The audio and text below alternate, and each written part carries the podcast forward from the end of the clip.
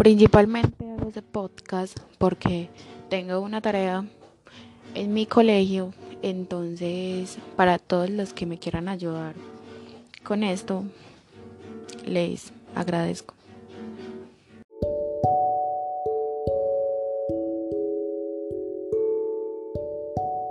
Hola, hola toda la gente que me escucha.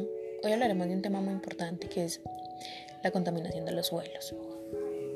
Y hice varias entrevistas a las personas que lastimosamente no podrán estar con nosotros, pero bueno, leamos a ver qué nos dijeron. Bueno, la señora Jenny nos dijo que drenarla sería una buena opción ya que elimina exceso de nutrientes. Sí, esa sería una buena opción. No sé ustedes que son capicultores, los estaré leyendo. Bueno, más aún orgánico para evitar contaminación en los suelos y el agua.